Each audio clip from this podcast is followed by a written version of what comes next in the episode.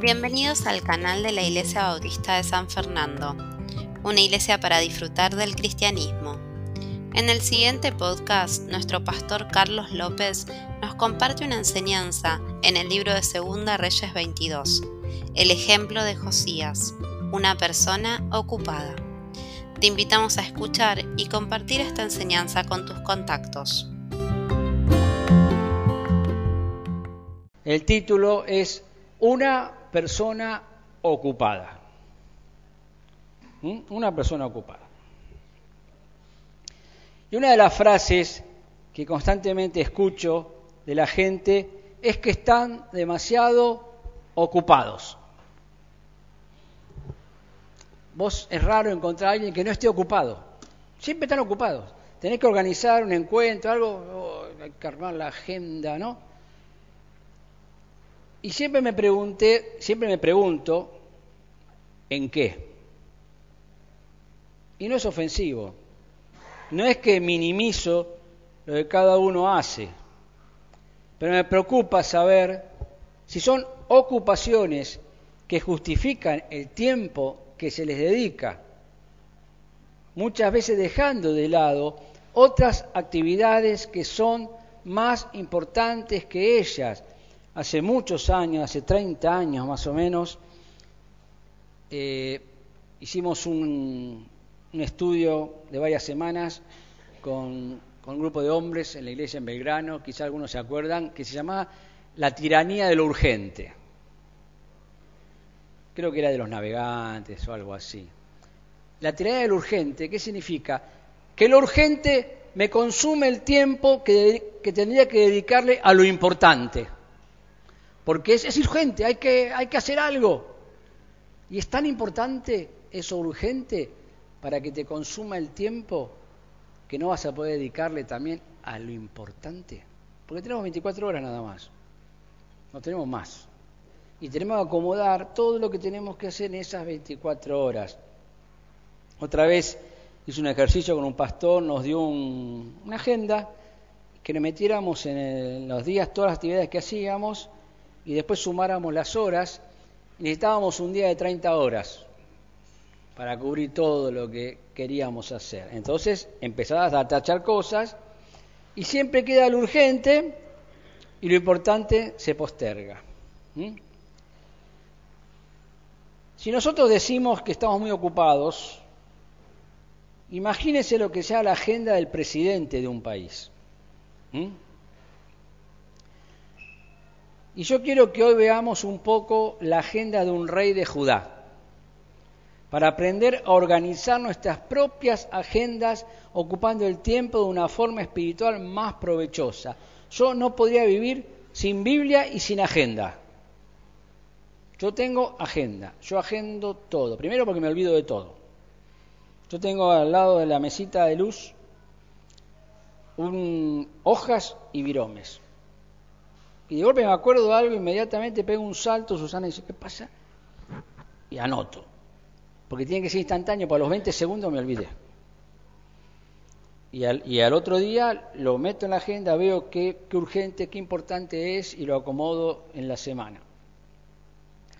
Bien, yo quiero que hoy veamos un poco la agenda de un rey de Judá para aprender a organizar nuestras propias agendas ocupando el tiempo de una forma espiritual más provechosa. Más provechosa. Vamos a ir al segundo libro de los Reyes, capítulo 21. Y vamos ahí a comenzar y después vamos a continuar con el 22. Vamos a leer mucha Biblia, pero tengo la intención de no ser aburrido. Siempre tengo esa intención de no ser aburrido, a veces no me sale. Segundo libro de los Reyes, capítulo 21, versículo 19, dice que de 22 años era Amón cuando comenzó a reinar, y reinó dos años en Jerusalén, tiempo corto. El nombre de su madre fue Mesulemet, hija de Arús de Jotba, e hizo lo malo ante los ojos de Jehová, como había hecho Manasés su padre. Y anduvo en todos los caminos en que su padre anduvo y sirvió a los ídolos a los cuales había servido su padre y los adoró. Esta era su agenda. Y dejó a Jehová, el Dios de sus padres, porque no se puede adorar a Dios y al diablo.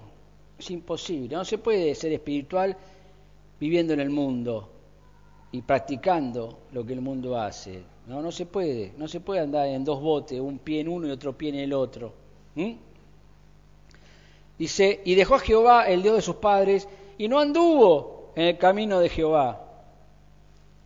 Y los siervos de Amón conspiraron contra él, no lo soportaba nadie, y mataron al rey en su casa. Entonces el pueblo de la tierra mató a todos los que habían conspirado contra el rey Amón. Muy linda, era un tiempo maravilloso. ¿eh? Se mataban unos a otros. ¿A causa de qué? Del pecado. Del pecado. Y puso el pueblo de la tierra por rey en su lugar a Josías, su hijo. Los demás hechos de Amón, que la verdad no vale la pena, no están todos escritos en el libro de las crónicas de los reyes de Judá. Y fue sepultado en su sepulcro en el huerto de Usa, y reinó en su lugar Josías, su hijo. El abuelo y el padre de Josías fueron personas que desobedecieron de forma grosera a Dios. Y aunque Manasés se arrepintió, dice la Biblia que no hubo persona más malvada que ella. Hizo un desastre, un desastre. Se arrepintió. Y ahí nos marca que la misericordia de Dios es inacabable. ¿eh? Aún a Manasés lo perdonó. Si querés, lee su historia. Amón, el hijo de Manasés, nunca se arrepintió. Pero Josías no siguió el ejemplo de ninguno de ellos. Y nosotros podemos hacer lo mismo si es nuestro caso con nuestros padres. Porque puede ser que te haya tocado padres desastrosos. En todas, en algunas, diversas áreas, que no fueron lo mejor, el mejor ejemplo para tu vida, que hasta quizás eh, tuviste hasta traumas por ser sus hijos, uno de uno, de la, mamá, el papá o ambos, ¿no? Eh, pero Josías no siguió ese ejemplo. Y nosotros podemos hacer lo mismo. Pero también nos sirve su ejemplo si Dios nos bendijo con buenos padres.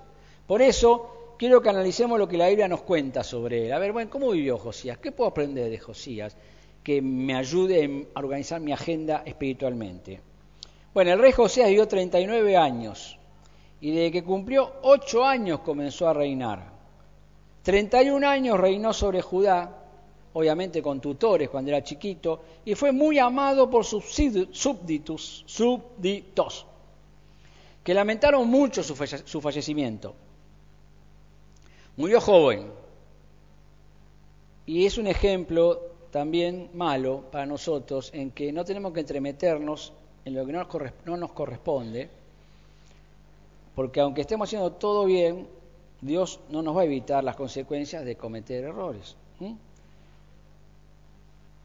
Eh, como dije, murió joven al entrometerse en una guerra ajena a su nación entre Siria y Egipto, demostrando con esto que no era perfecto como tampoco lo somos nosotros. vamos a ver cinco áreas en las que se ocupó para aprender de él. En primer lugar, se ocupó fundamental en obedecer.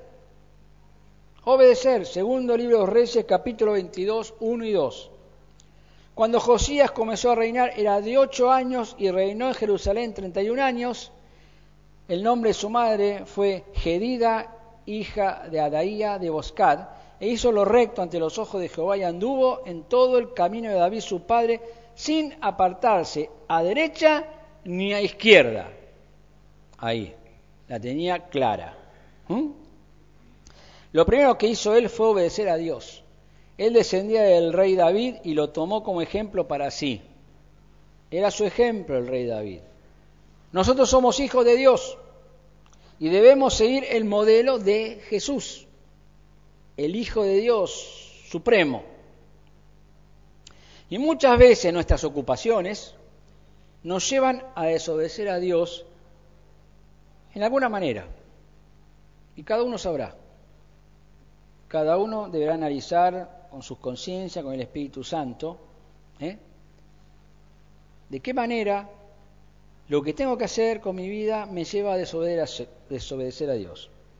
Y esto nunca es justificable, nunca es justificable. Sea la que sea tu ocupación, nunca te dará los resultados que esperabas con la bendición de Dios si no seguís lo que Él dice. Y todo lo que Él no bendice no permanece. No permanece. Siempre termina perdiéndose o, decepcionándonos. ¿Mm? Se pierde o no era lo que esperábamos. Y es interesante el hecho de que para obedecer a Dios no hace falta pensar. Mira qué bueno, así que cualquiera puede obedecer. No tenés ni que pensar. Solamente tenés que ver qué dice, lo hago. Y listo. Un hombre nos puede dar órdenes cuestionables por lo insensatas o injustas. Muchas veces estamos debajo de, un jefe, de un gerente, de, lo que sea, que nos manda a hacer algo nosotros sabemos esto es una estupidez. Esto no va a terminar bien. ¿Mm?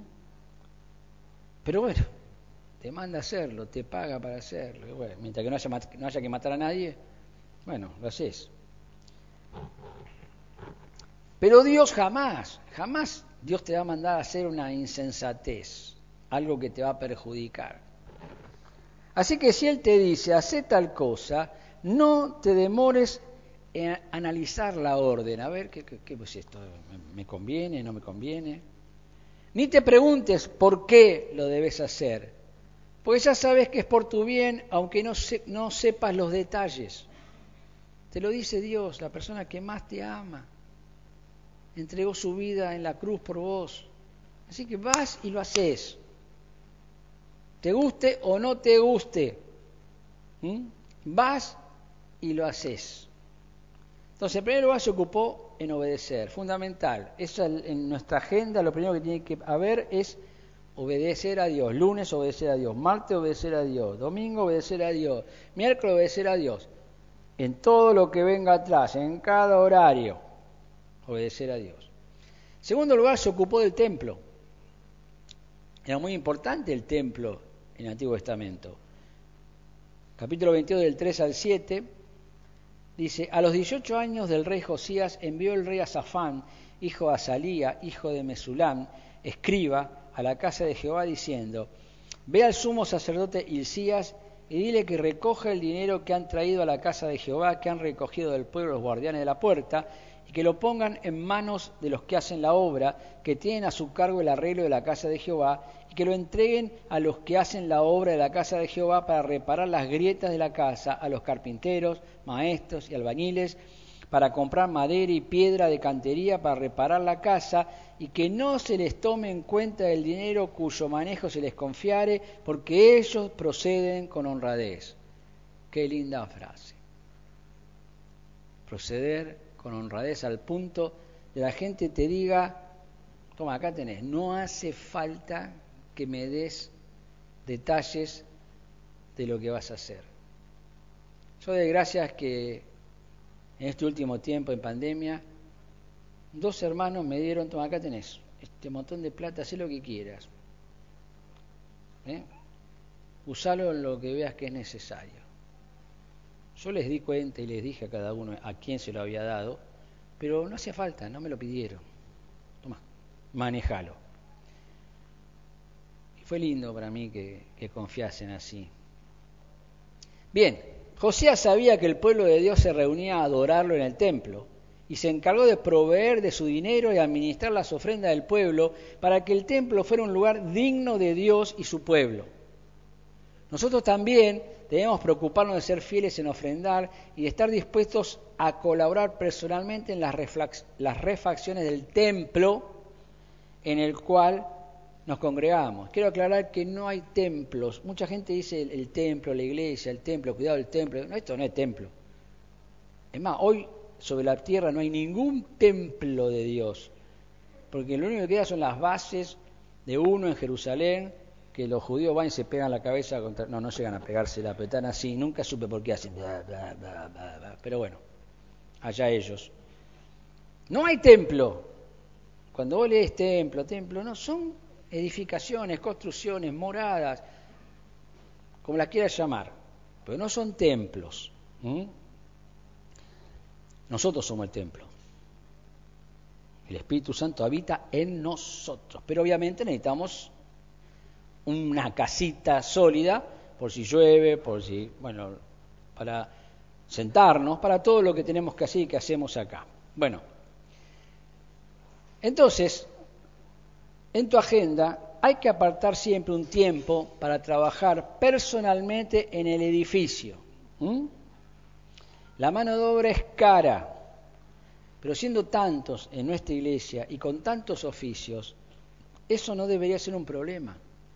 Pero si estamos tan ocupados en nuestras cosas, entonces nunca tendremos tiempo para dedicarle al templo, al edificio, en nuestro caso. Y te hago una pregunta. ¿Recordás, y entiendo que hubo una pandemia, todo, pero ¿recordás cuándo fue la última vez que viniste a trabajar junto a tus hermanos en alguna actividad programada, o quizás vos solo porque te diste cuenta que algo no funcionaba y vos sabías cómo resolverlo y viniste, que tenías llave y viniste no le dijiste a nadie. Si no tenías llave, me pediste a mí, a Marcelo, a alguno de los hermanos que tienen, che, mira, ¿me podés prestar o me podés abrir? Porque... ¿Cuándo fue la última vez? No me lo digas a mí, sino decítelo a vos mismo. ¿Cuándo fue la última vez? ¿Fue este año? ¿Fue el año pasado? ¿Fue el anterior? ¿Ya no lo recordás? ¿O nunca lo hiciste? No es lo tuyo. Todos los domingos asistimos, lo conocemos, y sabemos de qué forma cada uno puede solucionar algo que no está bien. Y no hace falta venir a revocar una pared. Se rompe la tapa del inodoro. Hay que arreglarla o cambiarla. Y el que lo vea va a decirle a alguien, generalmente me lo dicen a mí. Ya vamos a estar armando, ya tenemos los comités armados y van a comenzar a funcionar en mayo y bueno, venís y la arreglás, la cambiás, qué sé yo, y así un montón de cosas. Se tapó la cinguería, no sé, eh, no anda el aire acondicionado arriba, era una de las más, no prenden las estufas, ahora tenemos que empezar a prender las estufas, no va a funcionar ninguna. Porque están. Entonces, tenés idea, sabés cómo hacerlo, decís, che, mira, yo no te das problema, vengo, te las reviso todas. Y así tantas cosas, tantas cosas. ¿Eh? quizás como ayudantes de otros que saben hacer el trabajo. Y decir, yo te ayudo, ¿eh? yo te, barro, te junto, te alcanzo las cosas, tenés que estar ahí arriba en la escalera, no puedes bajar y subir, bajar y subir cada vez que tenés que hacer algo. Yo estoy acá abajo y te lo voy alcanzando. Eso puedo hacer, tengo dos manos, dos ojos, puedo agarrar lo que me pedí y te lo doy. Y yo no digo que hay que vivir para el templo, yo odio los días de trabajo. He estado en iglesias que la gente no quería que viniera un feriado porque te clavaba un día de trabajo en la iglesia. ¿Mm? No quiero nombrar, pero tengo un amigo que ahora en estos, ¿qué fue? Que tuvimos dos, tres, cuatro días seguidos, hizo trabajar a la iglesia los cinco días, de cuatro días de feriado que había. Yo no quiero eso, porque si vos trabajás de lunes a viernes, de lunes a sábado, el domingo venís a la iglesia, aparte que ya tenés un ministerio en la semana o el sábado a la noche, y encima el feriado que podrías pasarlo con tu familia yo, te clavan en la iglesia para que vayas a laburar. ¿Mm? Entonces yo no quiero eso. Puede ser, como dije, cuando tuvimos que hacer la cochera, sí, estuvimos varios días porque no era un trabajo sencillo, pero no hacemos todo contrapiso cada, todos los años. Entonces tratamos de no hacerlo y quizás haga falta algún día de trabajo puntual. Hicimos uno cuando pegamos las alfombras arriba, pero no todo el tiempo.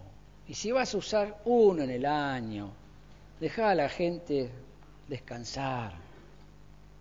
No digo que hay que vivir para el templo, sino que apartemos algo de tiempo para él. Tercer punto, se ocupó de la Biblia, fundamental. Segundo de Reyes, capítulo 22, 8 al 23, 2. Vamos a leer. ¿Sabes que las predicaciones que se lee mucha Biblia son más cortas por lo general, por lo menos en mi caso? Porque la Biblia sola habla, entonces vos das una par de puntaditas, ¿no? 22.8 dice, entonces dijo el sumo sacerdote Isías al escriba Safán, he hallado el libro de la ley, este párrafo es tremendo, he hallado el libro de la ley en la casa de Jehová. E Isías dio el libro a Safán y lo leyó. Viendo luego el escriba Safán al rey, dio cuenta al rey y dijo, tus siervos han recogido el dinero que se halló en el templo y lo han entregado en poder de los que hacen la obra, que tienen a su cargo el arreglo de la casa de Jehová. Asimismo el escriba Safán declaró al rey diciendo, el sacerdote Isías me ha dado un libro. ¿Sabes qué? Me dio un libro. No le dijo, me dio la ley, me dio la Biblia, no, me dio un libro. ¿Mm? Y, lo leyó Safán delante del rey. A ver qué dice. No dejarás a Jehová tu Dios. ya lo habían perdido. Quedó de casualidad ahí una copia. ¿eh? Y cuando el rey hubo oído las palabras del libro de la ley, rasgó sus vestidos. Era un símbolo de... Aún hoy los judíos cuando muere alguien se, rompen sus vestiduras, se hacen un trajito, una cosita, para demostrar que, están tristes, ¿no? Una demostración externa, más allá de las lágrimas y todo, ¿no? Y dice, y cuando el rey oído las palabras del rey de la ley, rasgó su vestido y luego el rey dio orden al sacerdote Isías, a Icam, hijo de Safán, a Akbor, hijo de Micaías, al escriba Safán y a Asaías, siervo del rey, a todos, diciendo, id y preguntad a Jehová por mí y por el pueblo y por todo Judá acerca de las palabras de este libro que se ha hallado. Porque grande es la ira de Jehová que se ha encendido contra nosotros, por cuanto nuestros padres no escucharon las palabras de este libro para hacer conforme a todo lo que nos fue escrito. Habrá pensado en su papito Amón, en su abuelo Manasés. Entonces fueron el sacerdote y sí, bueno, todo ello, a la profetisa Hulda, mujer de Salum, hijo de Tigba, hijo de Arás, guarda de las vestiduras, la cual moraba en Jerusalén, en la segunda parte de la ciudad, y hablaron con ella. Fueron una mujer a buscar que les explique, che, ¿qué es esto? ¿Mm? Es incomprensible esto. Estamos hablando de, gente que tenía que tener claro esto. ¿Mm? Dice, y ella les dijo, Agárrense los pantalones, le dijo ella. Así ha dicho Jehová el Dios de Israel. Decid al varón que os envió a mí. Así dijo Jehová, y aquí yo traigo sobre este lugar y sobre los que en él moran todo el mal de que habla este libro que ha leído el rey de Judá. Por cuanto me dejaron a mí y quemaron incienso a dioses ajenos, provocándome a ira con toda la obra de sus manos, Mira, se ha encendido contra este lugar. Estaba caliente. ¿Mm? Contra este lugar. Y no se apagará. Mas al rey de Judá, que os ha enviado para que preguntases a Jehová, diréis así. Así ha dicho Jehová, el Dios de Israel, por cuanto oíste las palabras del libro y tu corazón se enterneció y te humillaste delante de Jehová, cuando oíste lo que yo he pronunciado contra este lugar y contra sus moradores, que vendrán a ser asolados y malditos, y rasgaste tus vestidos y lloraste en mi presencia, también yo te he oído, dice Jehová. Por tanto, he aquí, yo te recogeré con tus padres y has llevado a tu sepulcro en paz, y no verán tus ojos todo el mal que yo traigo sobre este lugar. Y ellos dieron al rey la respuesta. Entonces el rey mandó reunir con él a todos los ancianos de Judá de Jerusalén, y subió el rey a la casa de Jehová con todos los varones de Judá y con todos los moradores de Jerusalén. Llenaron la plaza de Mayo de Jerusalén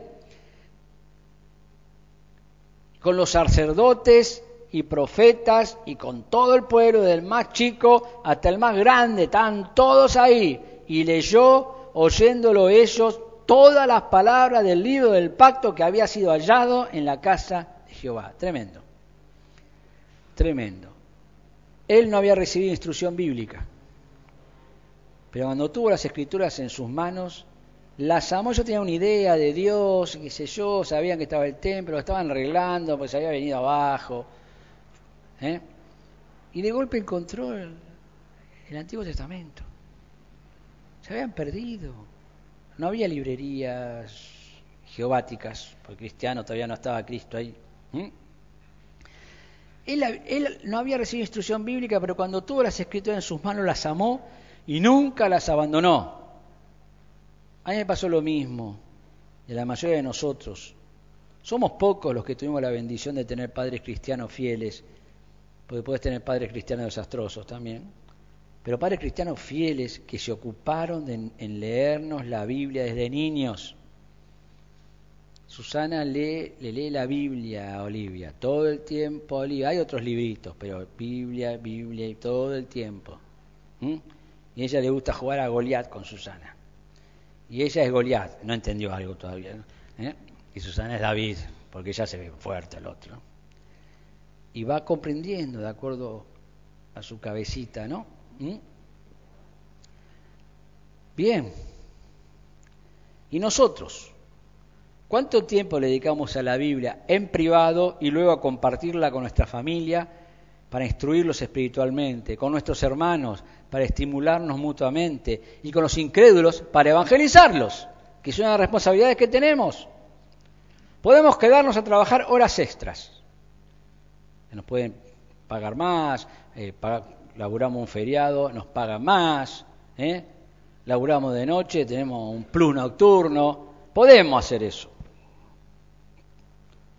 Pero leer la Biblia, ¿eh? Todos los días. En muchos hogares cristianos, la Biblia es un libro desconocido, cuya única función es sacarla a pasear los domingos, cuando debería ser un libro descosido, de tanto abrirla y leerla. Y ahora ni siquiera eso, pues la tenemos en el celular. Te quiero decir algo que es una convicción personal. No importan todos los logros que consigas en un día de trabajo o de estudios muy rendidor si ese día no leíste tu Biblia. Es una convicción personal. En el balance final perdiste, no avanzaste, fuiste para atrás. Quizá probaste la materia o engordaste tu billetera al costo de adelgazar tu espíritu y ser desaprobado por Dios. Porque fue el Dios que dijo, todos los días tenés que leerla, todos los días a los reyes todos los días, una copia tenían que tener los reyes, y Josías no tenía ni idea de que existía. ¿Mm? Nosotros corremos dos carreras paralelas en la vida, una terrenal y otra celestial, ambas buscando progresar, pero no confundamos las prioridades, una es más importante y cada uno elige cuál. En cuarto lugar, se ocupó en comprometerse Segunda Reyes 23.3. Y poniéndose el rey en pie junto a la columna, acuerden que estaba leyendo, hizo un hizo pacto delante de Jehová de que irían en pos de Jehová y guardarían sus mandamientos, sus testimonios y sus estatutos con todo el corazón y con todo el alma y que cumplirían las palabras del pacto que estaban escritas en aquel libro y todo el pueblo confirmó el pacto. Él se comprometió públicamente a obedecer y cumplir con todo lo que estaba escrito y de todo corazón. Y su ejemplo animó a todo el pueblo a imitarlo. A nosotros también nos imitan aquellos que nos conocen y se dejan influenciar por nosotros, nuestras familias, nuestros amigos, nuestros hermanos cristianos, nos están viendo. ¿Estamos seguros de que somos un modelo imitar según los patrones bíblicos? Podemos decir, imítenme. Las mujeres a las mujeres y también a los hombres pueden imitarme. Los hombres, a los jóvenes, a, los, a todos, a los adultos, a los más jóvenes, a los niños, todos podemos decir a los demás, ¿querés hacer las cosas bien? Hacé lo que yo, lo que yo hago. Tranquilo, yo sé lo que estoy haciendo, estoy haciendo la voluntad de Dios. Mírame a mí y haz lo que yo hago. ¿Podemos? ¿Podemos? ¿Mm? ¿Estamos comprometidos realmente, medianamente, insignificantemente o nulamente. Que seamos cristianos no significa estar comprometidos de manera automática. No nos confundamos. Los cristianos comprometidos nunca dicen esto sí, pero esto no, a lo que Dios dice. Siempre están dispuestos al sí y bien ocupados en lo importante, en lo trascendente en sus vidas. ¿Mm? En quinto y último lugar se ocupó en purificar. Segundo libro de los Reyes, capítulo 23, del 4 al 24. Entonces mandó el rey al sumo sacerdote Isías, a los sacerdotes del segundo y a los guardianes del segundo orden y a los guardianes de la puerta que sacasen del templo de Jehová todos los utensilios que habían sido hechos para Baal. Estaban adorando al diablo. Un montón de veces se repite esto en la historia de Israel, que usaban el templo para adorar al diablo. Hoy en muchas iglesias que se dicen cristianas se está adorando al diablo, porque se practica lo que el diablo anima a hacer. Para acera, ¿eh? Para acera y para todo el ejército de los, de los cielos, y los quemó fuera de Jerusalén en el campo del Cedrón. E hizo llevar las cenizas de ellos a Betel y quitó a los sacerdotes idólatras que habían puesto los reyes de Judá para que quemasen incienso en los lugares altos en las ciudades de Judá, en sus alrededores de Jerusalén, y asimismo a los que quemaban incienso a Baal, al sol y a la luna, y a los signos del zodíaco. Así estaba Israel. Y a todo el ejército de los cielos. Hizo también sacar la imagen de acera fuera de la casa de Jehová, fuera de Jerusalén, al valle del Cedrón, y la quemó en el valle del Cedrón y la convirtió en polvo y echó el polvo sobre los sepulcros de los hijos del pueblo, además derribó los lugares de prostitución idolátrica, prostitución idolátrica, que no significa sexual, significa que estaban haciendo cualquier cosa menos adorando a Dios, pero incluía prácticas sexuales, Prostitución idolátrica que estaban en la casa de Jehová, en los cuales tejían las mujeres tiendas para cera. E hizo venir a todos los sacerdotes de las ciudades de Judá y profanó los lugares altos donde los sacerdotes quemaban incienso de Jeba hasta Berseba. Y derribó los altares de las puertas que estaban a la entrada de la puerta de Josué, gobernador de la ciudad, que estaba a la mano izquierda de la puerta de la ciudad. Pero los sacerdotes de los lugares altos no subían al altar de Jehová en Jerusalén, sino que comían panes sin levadura entre sus hermanos. Asimismo profanó a Tofet. Tofet es un valle donde se prendían fuego, la, si no me equivoco, la basura y también eh, prendían fuego gente, sacrificaban niños, ¿eh? que está en el valle del hijo de Inón para que ninguno pasase su hijo a su hija por fuego a Moloch. Encontraron tres momias de niños ahora en Salta. Estaba escuchando otra vez la noticia y el caradura del que estaba a cargo del museo dice, no, pero no sufrieron nada de esto, no, simplemente los mataron. No, esto no es un sacrificio, es una ofrenda a los dioses. O sea, podemos matar a alguien y decir que es una ofrenda para Dios. A la sol, a la luna, al este.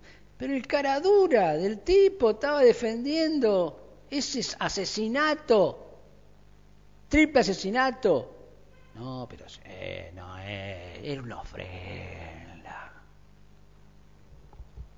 Bueno, sigo. Quitó también, ah, acá está, asimismo profanó a Tofet, que está en el valle del hijo de Inón, para que ninguno pasase su hijo o su hija por fuego a Moloch. No lo llevaban a la escuelita dominical o sabática. Los prendían fuego a los hijos para que les vaya bien. Che, los negocios andan marchando bien, ven, sacrificar a Olivia la cosecha no sé cómo te va a levantar. Vos decís, ¿qué estoy diciendo? Es lo que, lo que hacían. Hoy en día sacrificamos a los hijos al mundo, los dejamos, no los disciplinamos, los dejamos hacer lo que quieran, para estar bien, no, ya se puede con este, no, ya me tiene podrido, listo. Que Mientras, si está afuera, por lo menos no joroba acá adentro. Y el, fuego, y el mundo los prende fuego. ¿Mm? Sigo.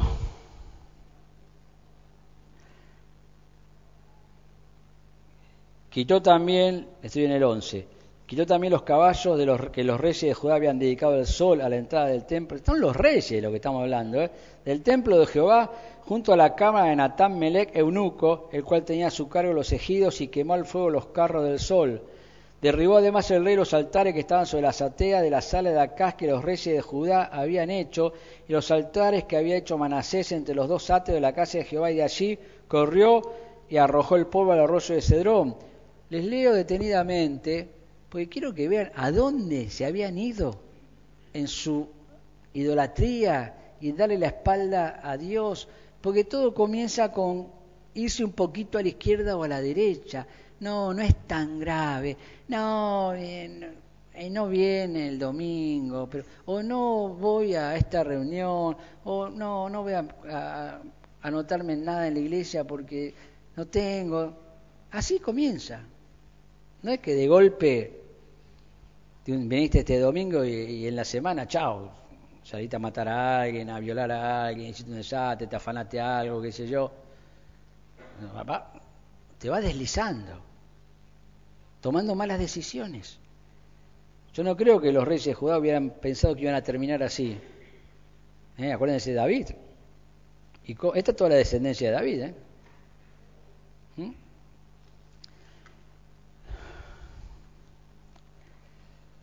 Es tremendo, te da ganas de... Bueno, voy a... Pueden leer, seguir leyendo. Voy a terminar donde termina. Dice, entonces mandó el rey a todo el pueblo, el versículo 21, diciendo, haced la Pascua a Jehová nuestro Dios, conforme a lo que está escrito en el libro de este pacto. No había sido hecha tal Pascua de los tiempos en que los jueces, los jueces habían pasado todos los reyes, los jueces gobernaban. Pasó Saúl, pasó... Esa, esa Pascua, con esa calidad, hacía cientos de años que no lo hacían. Hacer la Pascua a Jehová nuestro Dios conforme a lo que está escrito en el libro de este pacto. No había sido hecho tal Pascua de los tiempos en que los jueces gobernaban Israel, ni en todos los tiempos de los reyes de Israel y de los reyes de Judá. A los 18 años del rey Josías fue hecha aquella Pascua a Jehová en Jerusalén. Asimismo barrió Josías a los encantadores, adivinos y terafines y todas las abominaciones que se veían en la tierra de Judá y en Jerusalén para cumplir las palabras de la ley que estaban escritas en el libro que el sacerdote Isías había hallado en la casa de Jehová. Si alguien duda que la palabra de Dios es viva y eficaz, esto produjo en Josías. Él quitó los altares, derribó los ídolos y restableció las prácticas ordenadas por la ley. ¿Cuáles son los altares y los ídolos que nosotros permitimos que permanezcan en nuestras vidas y hogares, ocupando nuestro tiempo, impidiéndonos practicar lo que la Biblia manda y aconseja? ¿Qué es lo sagrado para vos? Esto, es sagrado, esto no lo toco. ¿Qué es? Tan sagrado que no estás dispuesto a ceder en eso, no, esto no. Te recomiendo que te fijes si lo que es sagrado para vos también es bíblico.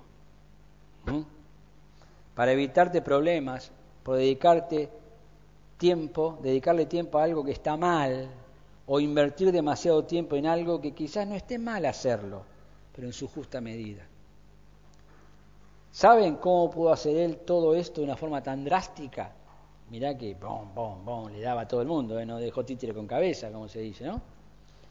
Segundo Reyes 23-25 dice, no hubo otro rey antes de él que se convirtiese a Jehová de todo su corazón, de toda su alma y de todas sus fuerzas, conforme a toda la ley de Moisés, ni después de él nació otro igual. Tremendo, ¿eh? Lo hicieron y rompieron el molde, como se dice tuvo una conversión genuina y total que lo envolvió completamente en una causa santa. ¿Cómo ha sido tu conversión? ¿Te sentís identificado con Josías? Este es mi Dios y yo vivo para mi Dios. O, conclusión, este gran rey fue sobre todo un gran creyente. La Biblia dice que después de él no nació otro igual. Dios rompió el molde, como dije, después de hacerlo. Y no está al alcance de todos ser un rey, pero todos podemos ser grandes creyentes, todos. ¿eh? Pero como en cualquier otra cosa, hay que dedicarle tiempo a la grandeza espiritual, porque si no, no sucederá espontáneamente, no pasa porque sí, no es magia. Josías lo hizo, se ocupó en obedecer a Dios, se ocupó en mantener el templo, se ocupó en leer la Biblia, se ocupó en comprometerse y se ocupó en purificar su ambiente. Aplicación. Josías no fue la excepción. La Biblia abunda en ejemplos de hombres y mujeres que se ocuparon correctamente. Y la historia extrabíblica, pues hay muchos creyentes fuera de la Biblia, muchos más, millones de los que relata la Biblia. La historia extrabíblica recuerda a aquellos cristianos fieles que no desperdiciaron su tiempo y lo aprovecharon para ser lo más útiles posibles a Dios, a su familia y a su generación. Y luego se fueron a casa, al cielo. Nosotros podemos ser parte de ese grupo de creyentes porque no es exclusivo solo para algunos. Todos podemos pertenecer al mismo, al mismo, a ese grupo, al mismo grupo. Depende de cada uno estar a su altura para ser incluido. Tengamos siempre presente el consejo que Pablo le dio a Tito en 3.8 Palabra, palabra fiel es esta, y en estas cosas quiero que insistas con firmeza, para que los que creen en Dios procuren ocuparse en buenas obras. Estas cosas son buenas y útiles a los hombres. El mejor propósito que podemos tener, la más noble ocupación y la mejor herencia que les podemos dejar a nuestros contemporáneos, a los que viven con nosotros, es nuestro propio ejemplo de madurez espiritual. Que nosotros tengan un ejemplo a seguir. Y que ese ejemplo no sea para que se pierdan, sino para que se encuentren en la voluntad de Dios. Primera Corintios 10, 24 dice, ninguno busque su propio bien sino el del otro. Filipenses 2.4 dice, no mirando cada uno por lo suyo propio, sino cada cual también por lo de los otros. Yo quiero que Dios me encuentre siempre ocupado en Él. Luego que mi esposa me encuentre siempre ocupándome de ella después de Dios. Y mis hijos de ellos. Y mi nieta de ella. Y ustedes ocupándome de nuestra iglesia. Pues esas son buenas ocupaciones. Y así yo seré siempre el mayor beneficiado porque estaré ocupando espiritualmente el tiempo. Finalizo con otro consejo de Pablo, esta vez dado a los filipenses, Filipenses 2, 12 al 13, dice, por tanto, amados míos, como siempre habéis obedecido, no como en mi presencia solamente, sino mucho más ahora en mi ausencia. Ocupaos en vuestra salvación con temor y temblor, porque Dios es el que en vosotros produce así el querer como el hacer por su buena voluntad. Nunca vamos a carecer de guía para ver en qué nos ocupamos. Dios no lo va a permitir. Siempre vamos a saber ocuparnos en lo que es bueno. Que el Señor les bendiga, hermanos.